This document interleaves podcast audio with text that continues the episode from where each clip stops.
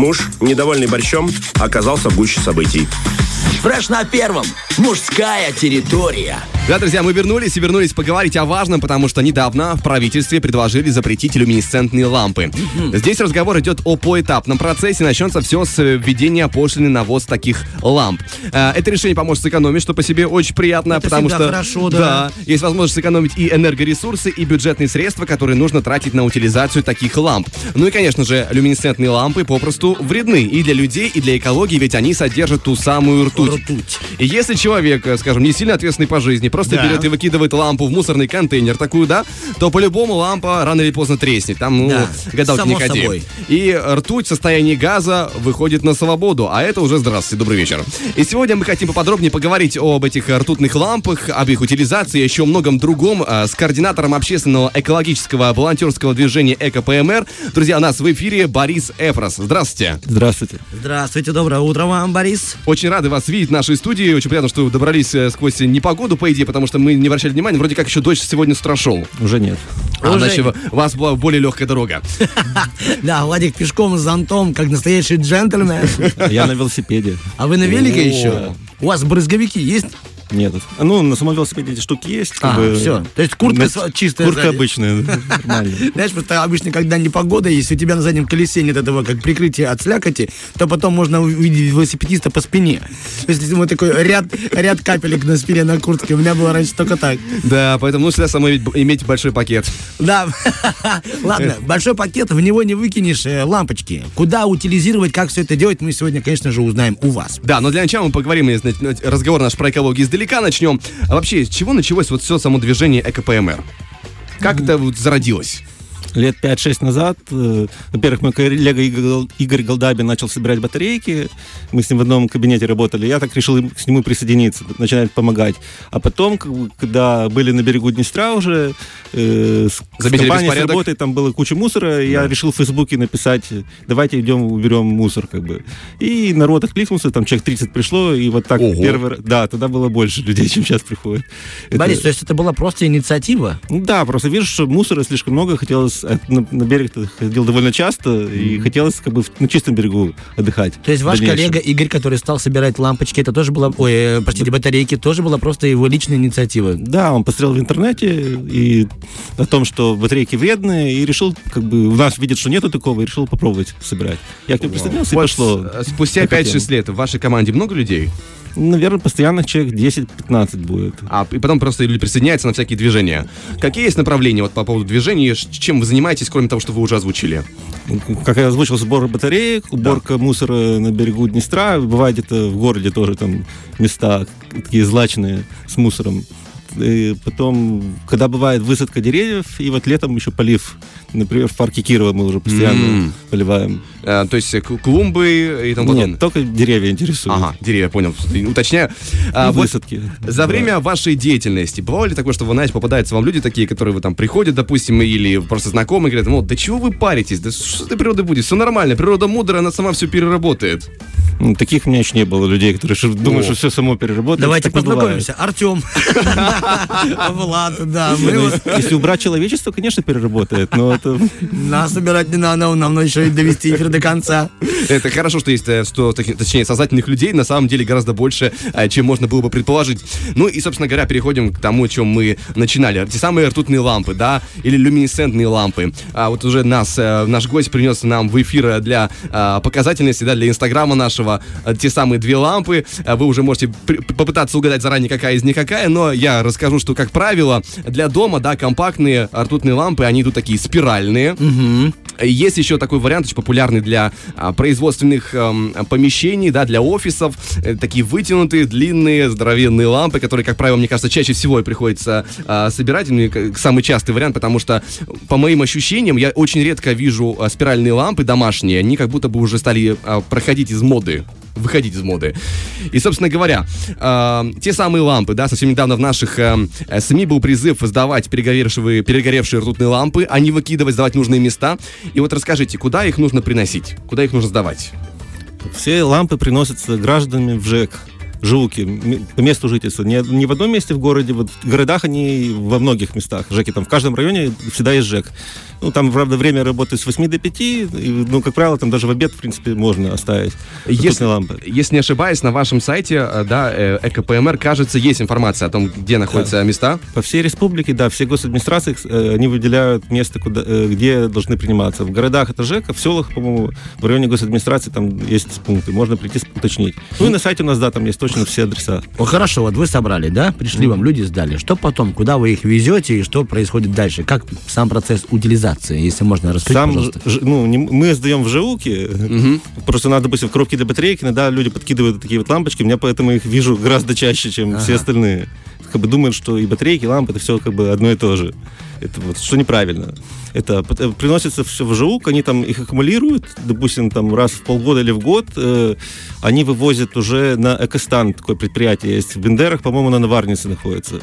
Э, туда свозят все эти жилки, эти лампочки, и там есть специальная установка, которая э, их дробит, э, э, естественно, как бы закрыто там вакуум, это, и туда добавляется, по-моему, какой-то оксид э, натрия, если правильно помню, это, и получается соль, которая уже безвредна, и ее уже они выкидывают на ТБО.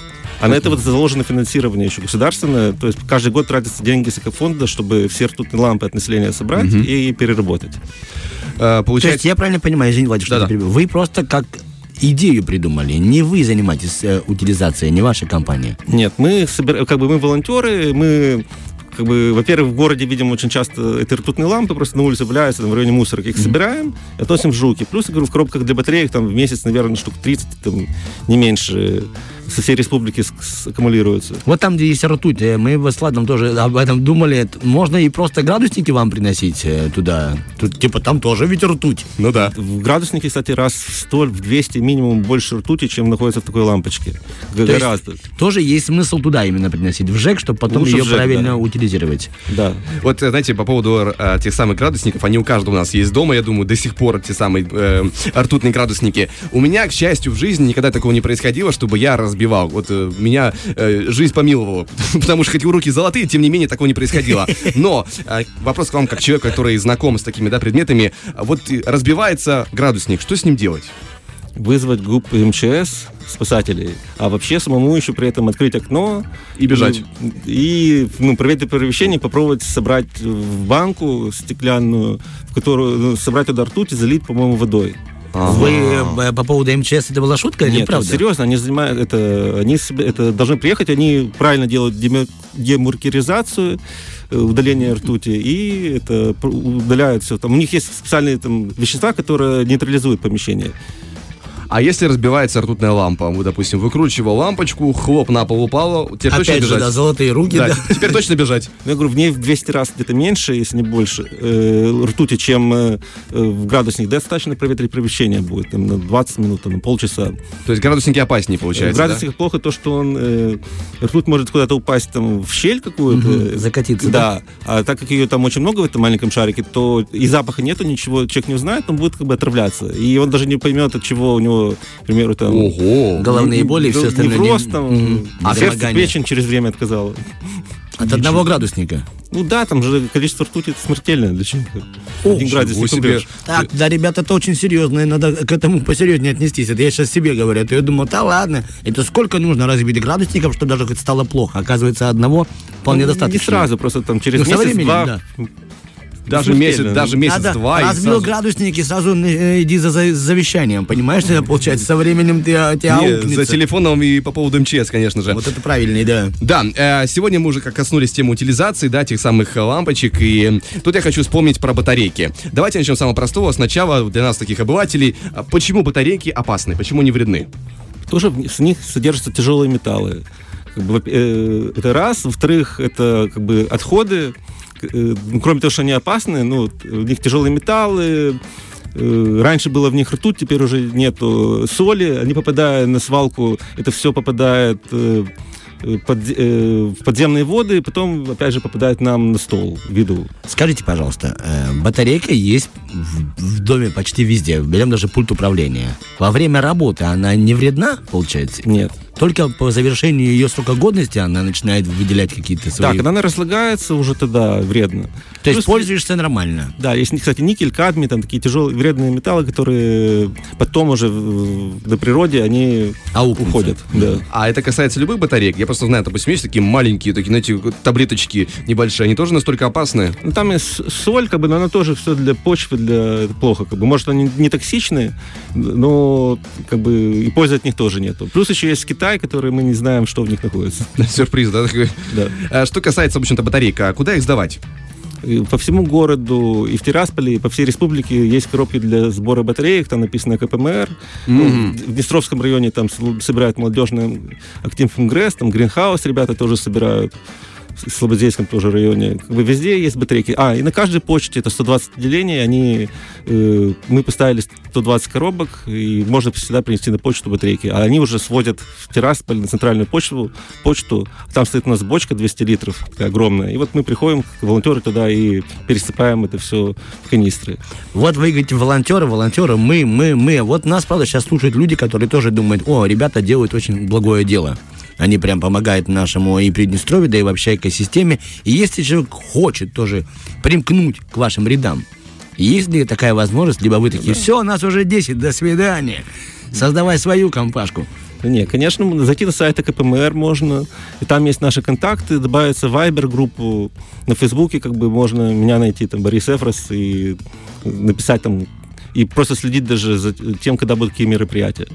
Достаточно со мной связаться, и я подскажу там, что, что можно сделать, кому Да. что интересно. По поводу подсказать, я совсем забыл спросить, потому что, ну, скажем, те самые ртутные лампы, мы их уже поминали сегодня в разговоре. А вот мы уже знаем, что энергосберегающая ртутная лампа не, не очень хорошо. Э, Что выбрать? Как быть? Как жить дальше? брать светодиодную лампу такую вот. Она, во-первых, ну хоть сейчас пока что, по-моему, раза в два дороже, но то, зато она окупается. Э, Потому что она в два раза меньше, чем ртутная потребляет. А лампочки Ильича, эти вот старые, они в 10 раз э, больше потребляют э, электричество, чем такая лампочка. Вот у меня есть такое свойство, если ее потереть, кстати. Она умеет делать так. У нас только что был фокус в студии, да. э, Борис коснулся лампы рукой, и она сама Дракарис. Да, сама загорелась. Это означает, что вы занимаетесь абсолютно благим делом и даже уже источаете свет из себя. Хорошо, мы все поняли. Вам большое спасибо за подробную информацию. Куда и как мы все поняли, ребята. Если у вас есть такие лампы, то, пожалуйста, ЖЭК по месту жительства. Если есть батарейки, то в любом магазине можно найти бокс с надписью «Эко», ПМР и туда отправить батарейки на хорошую утилизацию. Да. А еще хотел сказать, что теперь уже надо сдавать покрышки от машин, шины на утилизацию. Сейчас новое в этом же постановлении, там есть такой пункт про шины, что теперь люди должны не выкидывать их на свалку, их нельзя больше выкидывать, их надо отдавать э, на, там, где ремонтируют машины, э, и они будут уже их вывозить на переработку. То есть э, можно сделать вывод, что прощай из дворов гуси.